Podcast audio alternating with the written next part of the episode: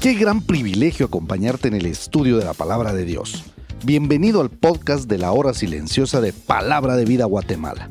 Descubriremos junto a ti los desafíos que Dios nos dará hoy a través de su palabra. Deseamos que ya hayas tomado un tiempo para leer con anticipación el pasaje del día de hoy.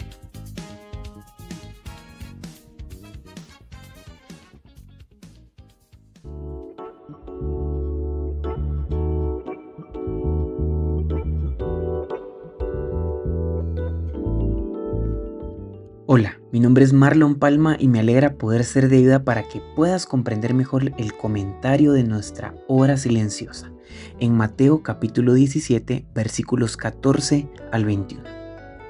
Hoy en nuestro devocional vamos a dividir en dos partes la historia bíblica. Primero tenemos de los versículos 14 al 16 la historia de un muchacho que era lunático y había pasado una situación con los discípulos. Segundo, de los versículos 17 al 21, vemos la reacción y el milagro de Jesús. Vamos a nuestra primera parte de la historia, el muchacho lunático, versículos 14 al 16. Dice el versículo 14, vino él un hombre que se arrodilló delante de él diciendo, aquí tenemos a un hombre con una necesidad, estaba buscando auxilio y lo hizo con una actitud que muchas veces nos falta en nuestras oraciones cuando le pedimos algo a Dios. Dice la palabra que este hombre se arrodilló delante de él. Para entender mejor la historia tenemos que ir al versículo 16, porque dice la Biblia que el hombre fue a los discípulos de Jesús buscando cambiar la condición de su hijo, pero ellos no pudieron. Y es entonces donde este hombre nos da una gran lección de vida cristiana porque los discípulos no pudieron resolver. Entonces dice la Biblia que él se arrodilló delante de Jesús y aquí vemos una actitud de humildad. Qué gran lección de vida la que nos está mostrando este hombre, ¿no crees? Seguidamente dice la Biblia que le dijo, Señor, y es con S mayúscula. Es decir, él sabía que no iba con cualquier persona, sabía que iba con Jesús. Es entonces cuando le dice, ten misericordia de mi hijo que es lunático. Según algunos teólogos, los síntomas epilépticos de este niño en particular eran de origen demoníaco. Eso lo podemos ver en Mateo capítulo 17 y versículos 18.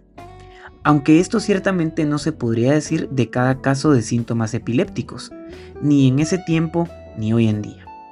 El narrativo en Marcos 9, 14 al 29 nos dice que el demonio hizo mudo y sordo al muchacho. Qué importante y qué buen ejemplo nos da este hombre, porque hace lo que muchas veces nosotros como creyentes no hacemos.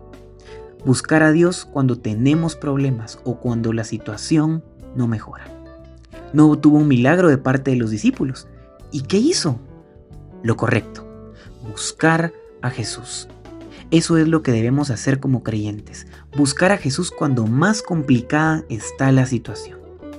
Cuando no tenemos lo que esperamos de los hombres o cuando no tenemos respuesta de ellos. Lo que necesitamos es a Cristo, su ayuda, su mano, su obrar. La segunda parte de la historia está en los versículos 17 al 21, cuando vemos la reacción de Jesús y el milagro. Hay un sentido de que Jesús está frustrado con sus discípulos. Su temporada de ministerio antes de la cruz ya estaba llegando a su fin y tal vez se sentía frustrado que sus discípulos no tenían más fe. Jesús libró al muchacho poseído por un demonio al instante. Lo que era demasiado difícil para sus discípulos no era difícil para Jesús. Jesús establece la incapacidad de los discípulos de echar fuera un demonio en su poca fe. Para ser exitoso en una batalla contra demonios, tiene que haber confianza en el Señor Dios, quien tiene autoridad completa sobre los demonios. La fe que debemos de tener tiene más que ver con qué tipo de fe es que con cuánta fe hay. Una pequeña cantidad de fe, tan pequeña como un grano de mostaza, una semilla muy pequeña, puede lograr grandes cosas si esa pequeña cantidad de fe se establece en el gran y poderoso Dios. Nosotros demostramos nuestra fe y confianza en Dios por medio de la oración y el ayuno. Demuestra una ocupación y dependencia en Jesús. Nuestra actitud al momento de una situación difícil o ante una petición debe ser con humildad y pidiendo misericordia, porque al único que debemos recurrir como un todo es a Dios, porque en Él encontraremos respuestas y también paz. Por eso, vívelo. Dios siempre va a hacer su parte. Muchas veces nosotros no queremos incluirlo en nuestros planes. En tus próximas peticiones o en tu lista de oración, la próxima vez que ores a Dios, ve con una actitud de humildad. Incluso puedes arrodillarte ante Él y buscar siempre su misericordia, más que las respuestas que quieres escuchar. Dios te bendiga.